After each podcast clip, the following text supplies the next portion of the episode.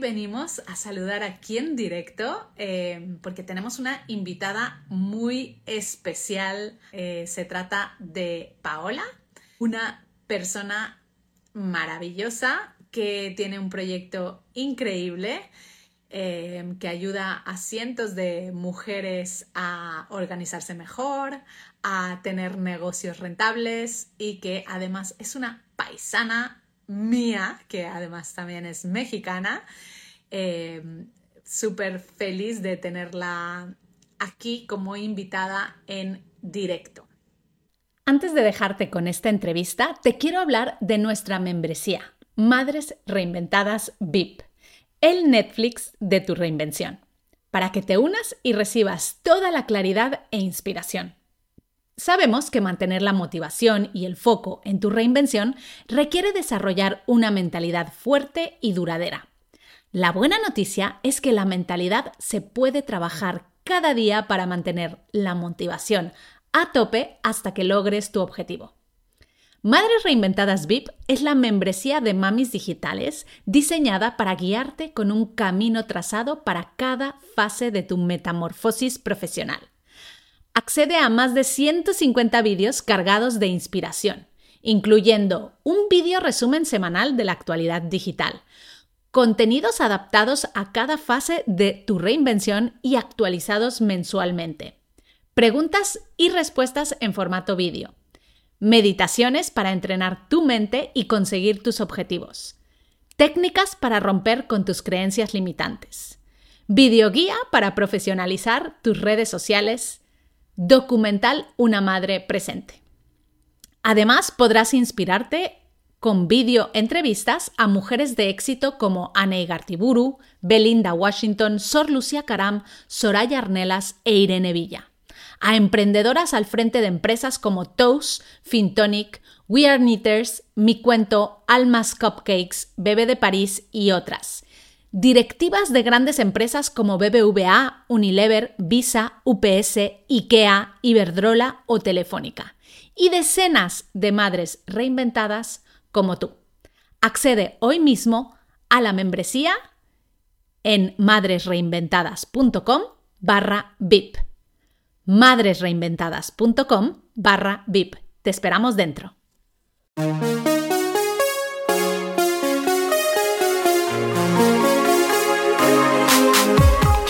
Bienvenida a Madres Reinventadas, presentado por Billy Sastre, un podcast para madres que están redefiniendo el concepto de trabajar sin renunciar a su vida familiar.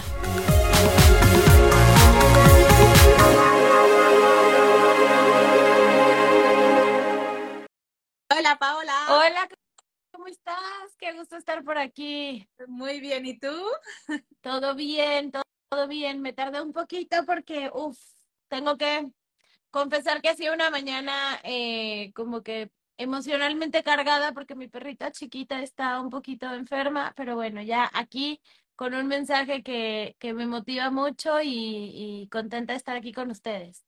Ay, pues ánimos eh, para tu perrita, mucha energía. Desde aquí te mandamos todas las mejores vibras porque la verdad es que yo también tengo perro y, son como parte de la familia. Son, son un hijo más, de verdad que sí, uno los adora y, bueno, ella fue la que me enseñó a ser mamá hace muchos años, así ah, que bueno. Ay. Bueno, pues oye, Paola, feliz de tenerte por aquí, feliz de, tener a una paisana, porque estás, eh, estás hablando con, muchas mamás que, son, eh, que están en España, pero yo tengo que decir que yo soy mexicana, llevo 20 años viviendo en España. No sabía eso, hasta ahora que lo escuché. bueno, ya, a mí ya me preguntan en México que de dónde soy y en España que de dónde soy también, así que... sí, ya tienes el siento un poco mezclado. Yo también, ya como estoy en Panamá desde hace 13 años y estoy ah. casada con colombiano, entonces también ya uso palabras a veces diferentes. Este, en México también, ¿de dónde eres? Y yo de aquí.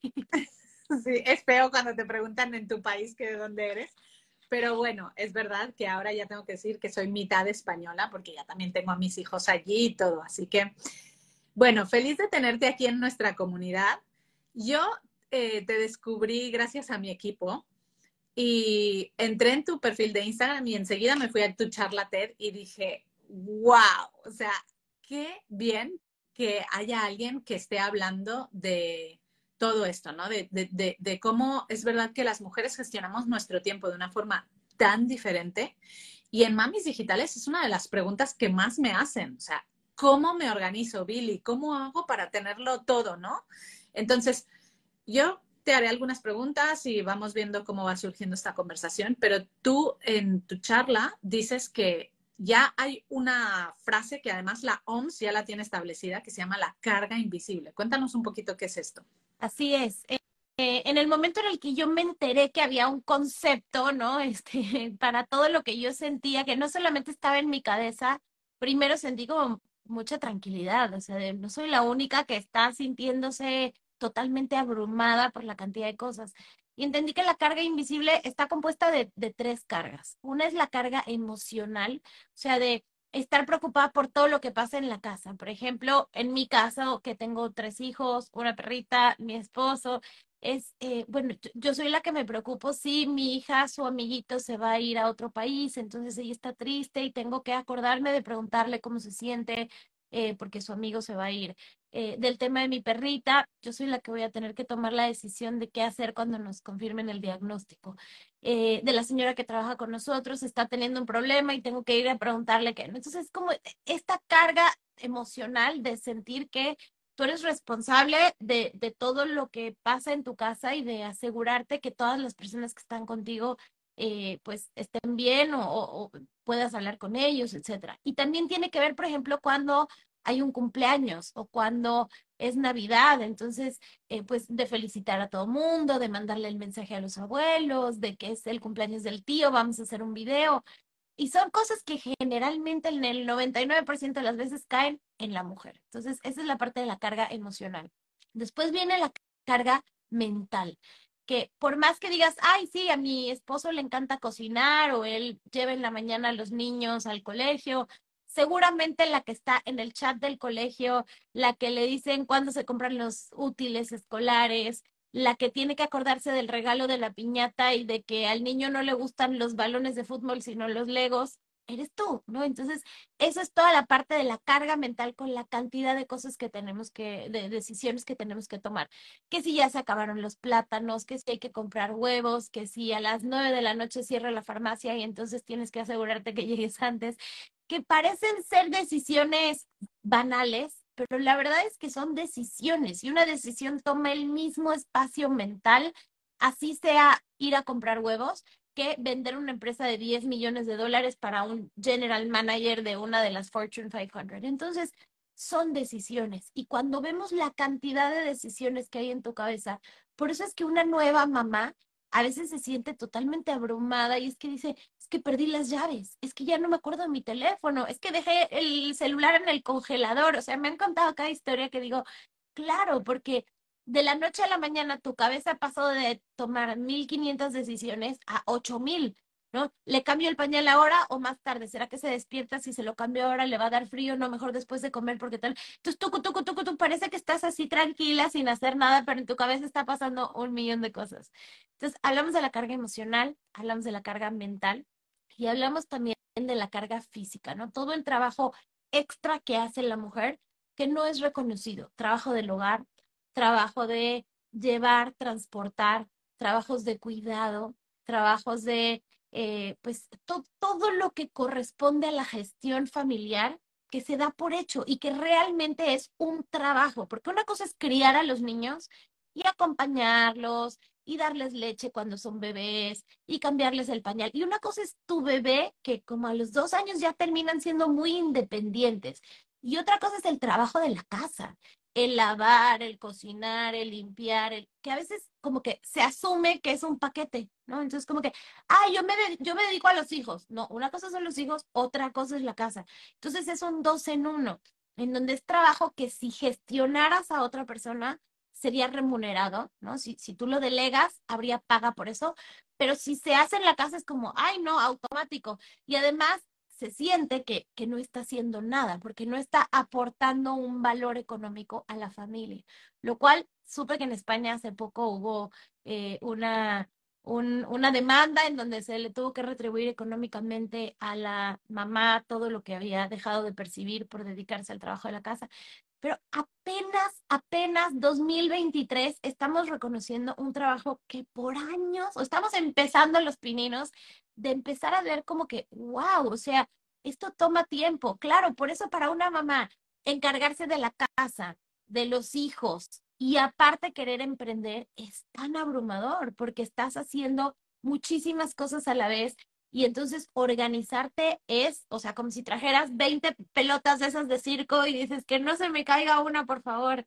Eh, y, y bueno, eso en total, la Organización Mundial de la Salud ha visto que a las mujeres nos deja diariamente, varía entre países, ¿no? Hay países en donde, este, por ejemplo, los colegios ofrecen también alimentación, entonces eso le quita mucho más peso, son más horas, entonces también con eso ella, ella tiene más tiempo de, de hacer tareas del hogar mientras los niños están al cuidado de alguien más.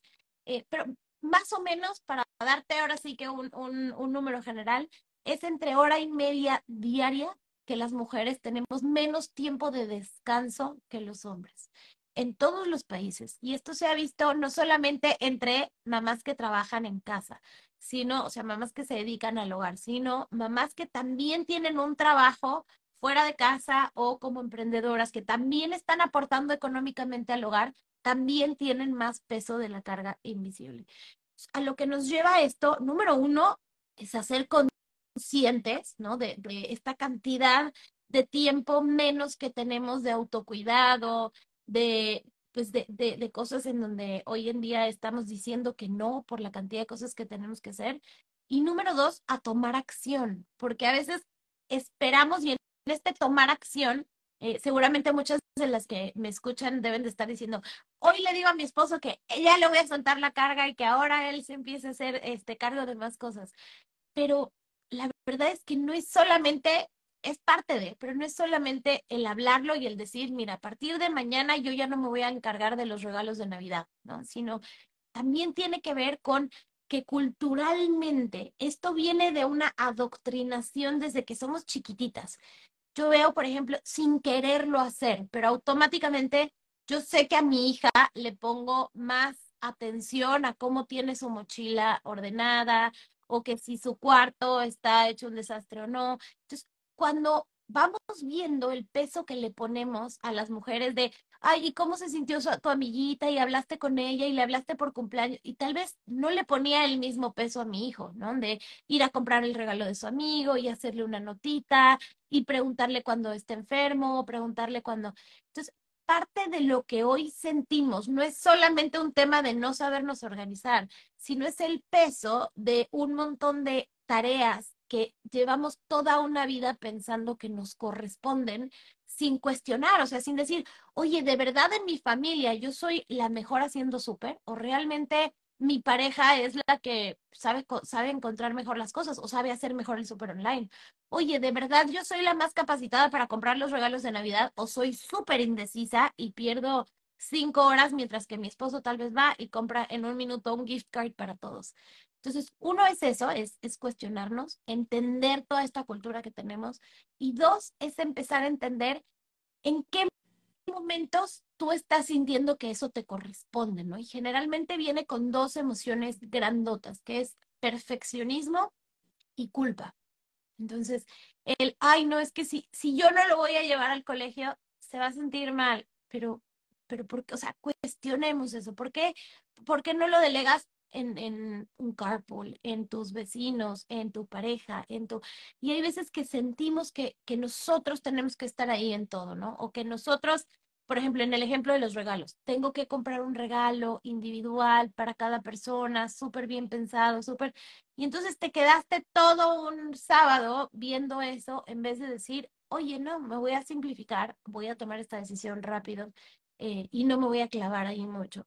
Pero es, es, es un proceso. En mi caso, la verdad es que empecé a tomar esas, supe de la carga invisible cuando nació mi segundo hijo y realmente empecé a organizarme mejor cuando nació mi tercer hijo y que de verdad yo ya no podía más. O sea, ya era físicamente imposible ser la mamá perfeccionista que fui con mi primera hija y tuve que empezar a decir, mira, sí, se me olvidó el uniforme del colegio, bueno, ni modo, lo siento de verdad, perdón, pero pues no fue disfrazado o no, no puedo participar en, el, en la organización de la feria, eh, también tengo un trabajo y pues este, no lo puedo sacar de mi tiempo de descanso.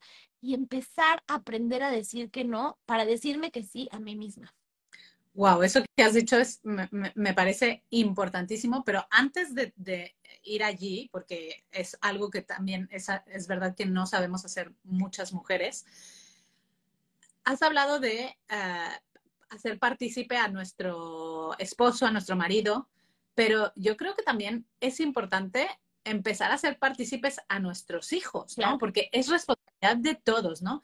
Entonces, es verdad que has mencionado que somos muy perfeccionistas y luego otra de las cosas es que ese perfeccionismo nos lleva a no saber delegar o a sentirnos súper inseguras cuando estamos delegando, ¿no? esto es algo que yo tuve que aprender. Yo te hablo de mi caso porque seguro que hay mujeres aquí que, son más similares a, a, mi caso, y es que yo estoy, yo estoy divorciada. Entonces, claro, pasas de, de hacer todo a confiar en que tu eh, pareja, el padre de tus hijos, va a tener que aprender, porque, o sea, no vas a ir a su casa a organizarle las cosas o eh, tal. Entonces, yo recuerdo un momento cuando mi hijo mayor iba, eh, iba a la guardería que mi ex, su padre, los llevó y entonces me, cuando fui a recogerlos a la guardería me, dijo la, profesora, me dijo, eh, esta mañana no los has preparado tú, ¿verdad? Así, la primera pregunta yo, no, ¿por qué? Y me sacaron a mi hijo mayor y estaba vestido con, con un disfraz de un muñeco que tenía. O sea, ah, no sé cómo, lo había vestido de esta forma, que parecía que iba disfrazado y no era carnaval.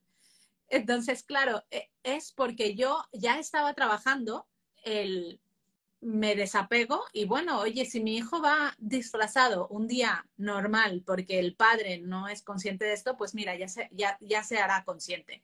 Y claro, ahora que llevamos separados muchos años, pues la verdad es que nuestra carga es un uniforme y, nos entendemos muy bien y él eh, hace muchísimas cosas y yo también, pero claro, él ha tenido que aprender a hacer todas estas cosas porque ya no estaba yo allí.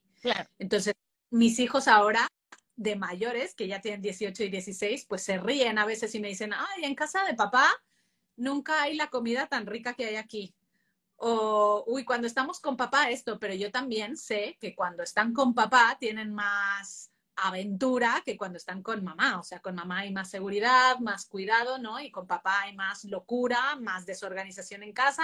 Son formas distintas, pero yo he, tenido que aprender a liberarme de esa carga emocional de en casa de papá no hay esto y en casa de mamá no hay. Yo soy hija de papás divorciados y para mí fue muy valioso tener estas dos, estas dos eh, crianzas totalmente diferentes, ¿no? En una era este, sobreprotección y la otra era tú puedes solita. Y entonces al final soy una mezcla de esas dos cosas.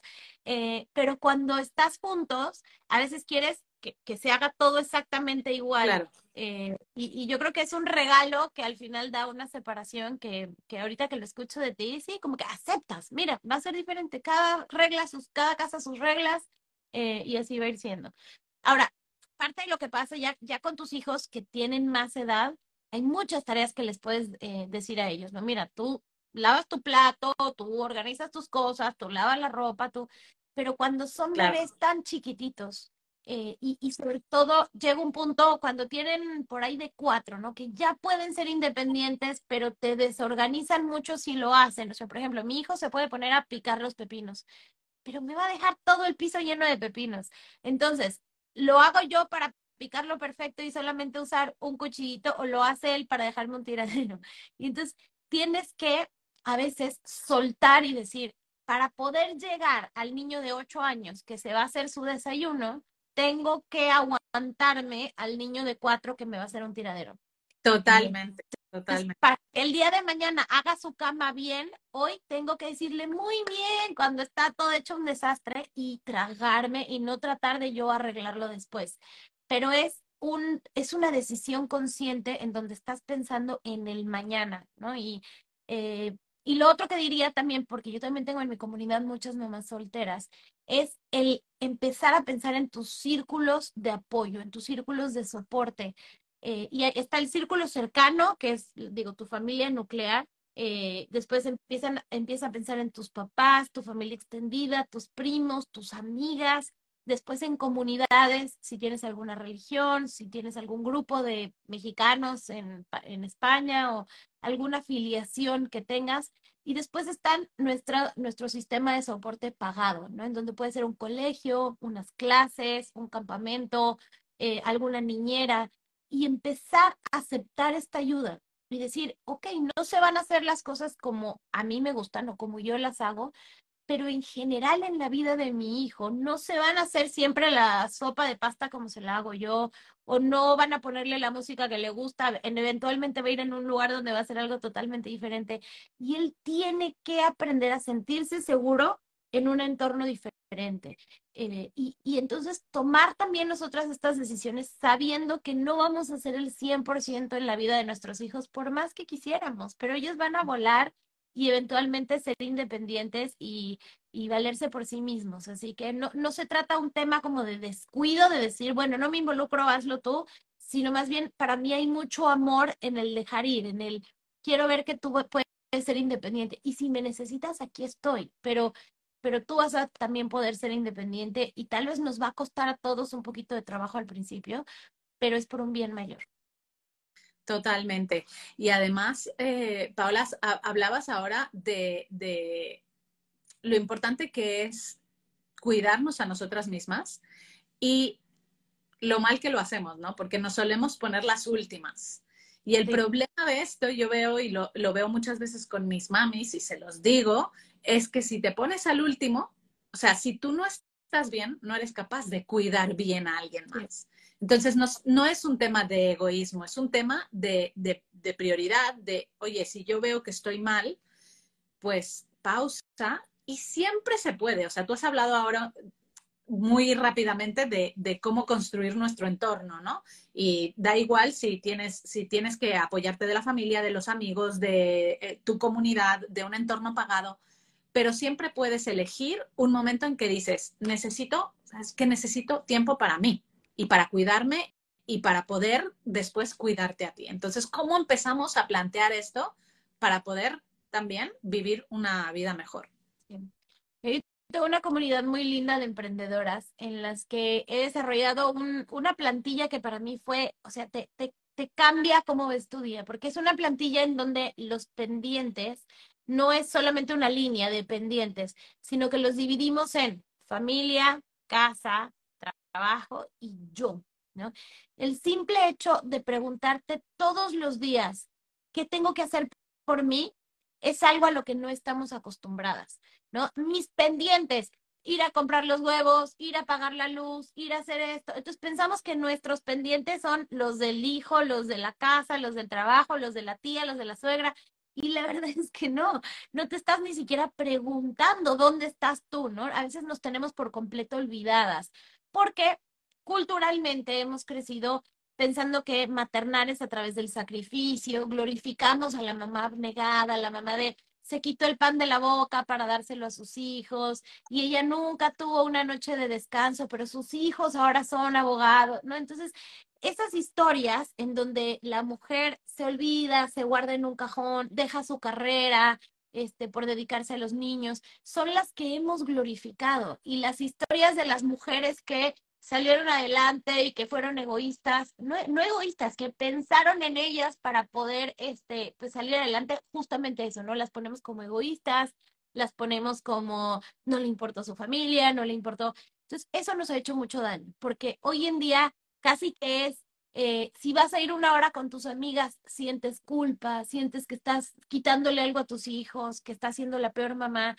Y para mí es cómo te hablas tú a ti mismo, o sea, y pensar en cómo le dirías a una amiga, oye, pero al revés, mira, si vas con tus amigas, vas a poder soltar, vas a poder reírte, vas a pasar un buen rato y cuando regreses con tu familia vas a estar más alegre, vas a ser más paciente porque ya te recargaste. En cambio, si estás, ¿no? Todo el tiempo nada más dando y dando y dando, es como una jarra de agua en donde le vas pues vaciando a todo mundo hasta que esa jarra queda vacía. Y ya después no puedes dar amor si no te lo estás dando a ti misma. Entonces, para mí viene desde decisiones como dejar de perpetuar esta, este sacrificio de, ay, yo siempre me tomo el café frío porque, bueno, todos los demás comen, pero yo, yo no como. O yo me como en lo quemado, no se preocupen. No, a ver, tú cocinaste, cómete lo más rico porque tú lo preparaste y siéntate en la mesa. Cuando ya hayas terminado de preparar, te sientas en la mesa, comes tranquila y los que quieran algo se paran solitos y van por las cosas. Pero empezar a que tú te pones Tú te, tú te, valoras y tú ante tu familia también dices, oye, yo soy importante, mi tiempo es importante, mi descanso es importante, mis necesidades son importantes, porque cuando tú lo muestras como un ejemplo, entonces los demás también lo valoran. Pero no sé si nos acordamos de nuestras abuelitas, que es como, bueno, pues es que como a mí nadie me hace caso, como a mí nadie me habló en mi cumpleaños. No, orgánitate tu fiesta, cómprate tu pastel, o sea, pon, trátate a ti como, como tratas con el amor a, a todos los de tu familia. Completamente. Y mientras hablabas, yo mm, iba recordando ¿no? momentos en mi vida y claro, esto también culturalmente yo creo que vamos, vamos como avanzando muy rápido en todo este sentido. O sea, y por lo menos yo lo veo, ¿no? Yo que he vivido mi infancia en México y ya mi, mi, parte de adulto en, en, España, o sea, veo las diferencias muy grandes. Y yo recuerdo en México, una vez que estaba en una, eh, en un sitio donde vivía mi mamá, que tenía un rancho, era como bastante un rancho con gente como de, gente pues más de bajo nivel. Y recuerdo que eh, las personas que trabajaban para nosotros en el rancho un día nos invitaron a su casa y era eh, los hombres no, no, hacían, no establecían contacto visual con nosotras, o sea que esto me impactó muchísimo, pero cuando fuimos allá a comer, éramos las únicas mujeres, mi mamá, mi hermana y yo, que nos sentábamos que nos sentamos en la mesa a comer. El resto de mujeres no se sentaron y yo pregunté, yo era pequeña, yo tenía no sé si 15 años o así, pregunté por qué, por qué las otras mujeres no están en la mesa con nosotros. Y eh, la respuesta fue, es que las mujeres aquí solo, o sea, comen al último, las, si sobra. Porque primero comen los hombres que van cada día al campo para poder tener fuerzas y trabajar Después comen los niños, que son los que van a necesitar eh, alimentarse, y si sobra, comen las mujeres. Y yo me quedé así, alucinando, o sea, diciendo, ¿en serio? Y claro, después me sentía mal de estar sentada en esa mesa. Claro, claro. Y eso pasa entre culturas, o sea, vamos, eh, y es cuando nos salta, ¿no? Cuando aprendes por contraste y dices, no puede ser, por ejemplo, que este, aquí en, en, México los hombres no se involucran casi nada en, en el cuidado de los niños. Eh, y yo lo veo en otros países y se despiertan de noche, y van a las fiestas, y cocinan, y limpian la ropa. Entonces, e, e, es parte de, de qué creemos nosotros que es normal, qué creemos nosotros que es el rol de la mujer o el rol del hombre. Y también entre clases sociales, algo que yo em, he visto mucho, es que la, la participación de la mujer en la economía o la participación de la mujer en las decisiones es un privilegio. Porque para tú poder participar en la economía, por ejemplo, como una mamá que trabaja, es porque tienes un apoyo con, con, tus hijos, ya sea que puedes pagar una guardería, ya sea que tienes a una persona que hace los, las tareas del hogar y le pagas. Entonces, eso es un privilegio. Es algo así como hace 200 años el que una mujer pudiera estudiar y otras decían, no, pero ¿para qué la voy a mandar a estudiar si, si después va a ser mamá o si este, nunca va a ejercer? ¿no? Entonces, habían algunas pocas que tenían el privilegio de la educación. Bueno, hoy el poder tener eh, independencia económica también es un privilegio. Eh, por ejemplo, las que tienen una computadora, un celular, que lo pueden hacer desde casa, bueno, tienen, tienen internet, tienen... Entonces, hay herramientas que tienen que las otras mujeres que están en un estado de más pobreza, que tienen menos sistemas, menos soporte, menos tribu, eh, no, no gozan de eso mismo y por ende no participan en las decisiones, no participan en la economía, no tienen independencia ni, ni voz ni, ni voto, como dicen, ¿no? Entonces, eh, es en donde como mujeres, por eso es tan importante que, que nos ayudemos, que empoderemos a otras a que siga siendo independiente a nivel económico. O sea, ¿qué pasa con una mujer que eventualmente se separa de su pareja y, no tenía un trabajo, no tenía ahorros, no, no era independiente. Entonces, muchas veces se queda en una relación, como vimos ahora en marzo, que se habla tanto de la violencia doméstica. La violencia doméstica viene de la mano con la violencia económica, con la violencia emocional, con la violencia, pero esas mujeres permanecen en esas relaciones porque pues han, han crecido eh, pensando que ellas tienen que quedarse atrás y, y no pueden tener el privilegio de la independencia. Por eso yo creo que aquí hay dos cosas que son sumamente importantes, ¿no? La primera es, sí, o sea, como somos aquí, estamos en dos comunidades de mamás, entonces como somos todas mamás, uno de nuestros, eh, de nuestros objetivos mayores tiene que ser educar a nuestros hijos. O sea, si tienes niñas, educarlas de una forma a que sean, pues que, que reclamen más sus derechos, que, que, que no dejen nada por nadie. Uno de los mejores consejos que a mí me ha dado mi madre cuando me casé fue, haz lo que quieras, Billy, pero nunca dejes de trabajar. Y eso a mí me ayudó, porque es verdad que yo pude tomar la decisión de separarme por fueran los que fueran los motivos, pero no estaba ligada económicamente a mi, a mi pareja. Y, y, si tienes niños, o sea, yo tengo dos niños y yo los he educado, he intentado educarlos siempre desde la independencia, desde el respeto a la mujer, desde el trato igualitario. O sea, es importantísimo que incorporemos esta cultura y desde que mis hijos son independientes desde que son muy pequeños. Y yo creo que eh, consienten a mamá, hacen todo lo que quieren para mamá, o sea, esto es importantísimo, ¿no? Y lo que hacemos también en Mamis Digitales es fomentar esto, que la mujer no tenga que renunciar. O sea, ¿por qué tenemos que renunciar a un trabajo cuando nos convertimos en madres? Esto a mí me eh, enfurece, ¿no? No es así. Al contrario, tienes herramientas, ya lo has dicho tú, oye, si tienes acceso a una computadora o en España un, un ordenador, a Internet, a tu teléfono, tienes herramientas para poder reinventarte, para poder trabajar desde donde tú elijas, no tiene que ser desde casa, desde donde tú elijas, un parque, un, eh, una cafetería, un centro comercial, la casa de una amiga, desde donde tú quieras. Y tomar estas decisiones para decir, voy a trabajar, voy a sentirme profesionalmente valorada, pero también voy a ser una mamá presente, ¿no? Porque no voy a dejar a mis hijos todo el día solos. Entonces, esto para mí está eh, dentro de la balanza de lo que nos toca a nosotras demostrar hoy en día para que nuestros hijos tengan un futuro mejor. Y era como originalmente era el mundo. A mí me encanta el cavernicolismo y me la paso leyendo de, de cómo éramos los humanos en el 98% de la existencia, porque hoy nos analizamos como especie en este mundo de edificios y digital y chat GPT, pero la realidad es que el 98% de la existencia del ser humano fuimos Homo sapiens creciendo eh, como cazadores y recolectores.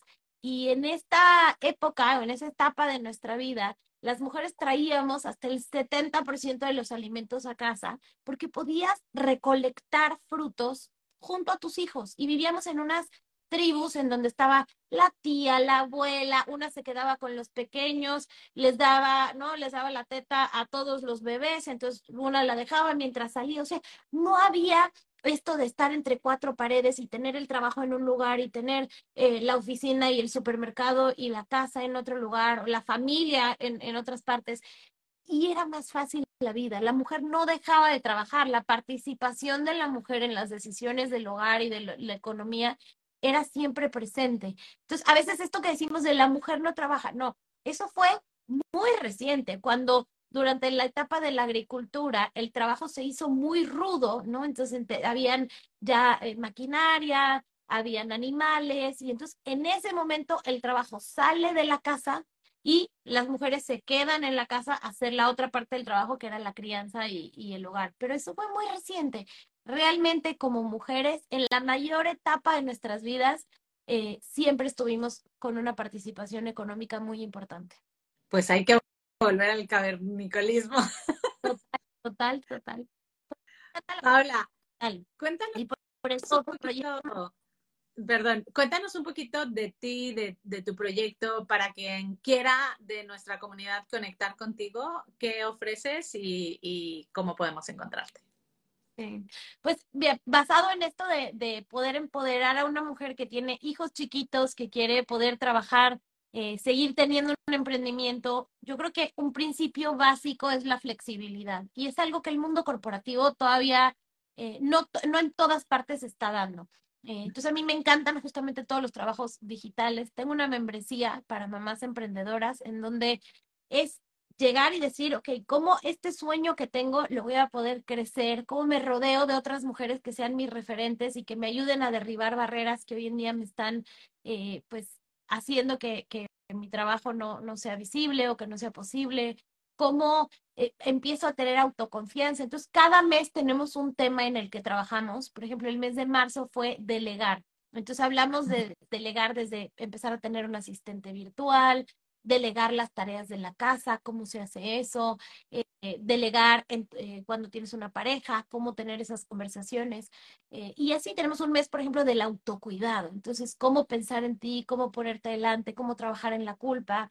Tenemos otro mes de finanzas para mujeres. Increíble ver lo poco que sabemos de finanzas porque pues no nos hemos metido en las decisiones, ¿no? Entonces a las mujeres casi que guardamos el dinero debajo de un colchón porque nos da este miedo y vivimos siete años en promedio más que los hombres. Entonces, realmente tenemos que ver por nosotras en un futuro para no eh, dejarle esa carga a nuestros hijos. Así que hablamos de cómo empezar a ahorrar, cómo invertir, cómo tomar buenas decisiones financieras. Entonces, cada mes estamos eh, eh, enfocadas en un tema porque sabemos que hay tanto en la cabeza que a veces no hay tiempo de, de aprender y de educarte a ti misma, pero si le dedicas una hora cada semana, todas las semanas y cada mes estás enfocada en un tema, sabemos que en el tiempo vas a hacer ese progreso que, estamos buscando. Así que esa es mi comunidad de negocios entre pañales.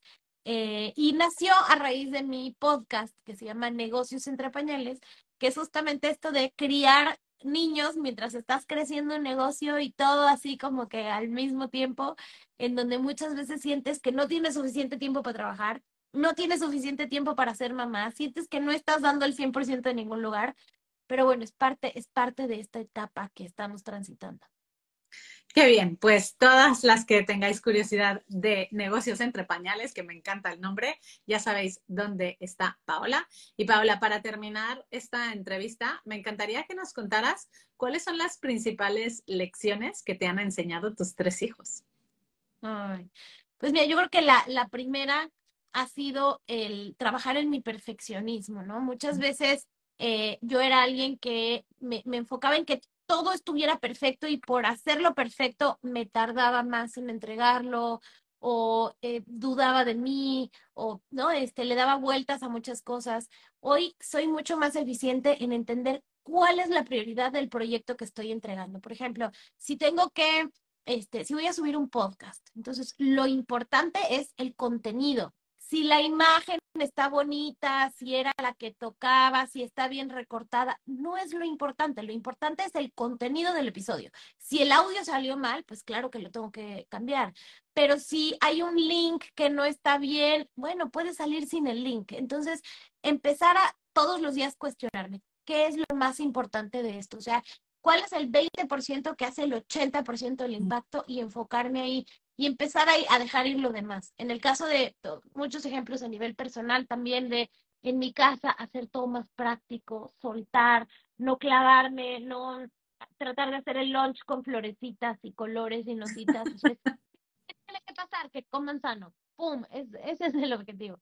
Entonces, número uno, te diría que el perfeccionismo. Y número dos, el aprender a cuidarme. Porque yo creo que eh, el aprender que soy mejor mamá cuando me encargué de mí fue como, wow, o sea, para yo darles todo lo que les quiero dar, me lo tengo que dar a mí al final del día. Entonces, si ellos me ven a mí haciendo ejercicio, disfrutando mi vida, este, leyendo, ese es el mejor ejemplo que ellos pueden tener. Y a veces queremos solamente predicar, pero no damos el ejemplo, ¿no? Entonces, ponte a leer, pero nunca te han visto a ti relajada leyendo un libro. Entonces, ¿de dónde lo van a aprender? Así que yo te diría eso, o sea, el trabajar en el perfeccionismo y trabajar en mi autocuidado son dos regalos que me han dado mis chiquitos. Qué bonito, pues nos quedamos con estas dos lecciones y muchísimas gracias por haber venido y haber estado aquí con nuestra comunidad. Ay, Billy, gracias, en verdad me encantó estar aquí contigo. Voy a ir en un mes a España, así que este también feliz. Voy a ir a, Mallorca, que creo que bueno, estoy medio lejos de ti, ah, pero estaré. Bueno, pues pues ya te estaremos siguiendo en redes y, veremos a ver si podemos seguir conectando. Claro que sí. Te mando un abrazo muy grandote. Otro para ti. Para todos los que conectaron. Gracias. Chao. Muchas gracias por escuchar Madres Reinventadas. Si has disfrutado del episodio de hoy y no quieres perderte los siguientes, no olvides suscribirte a nuestro podcast en la web madresreinventadas.com o la aplicación gratuita de iVoox. Te esperamos la semana que viene.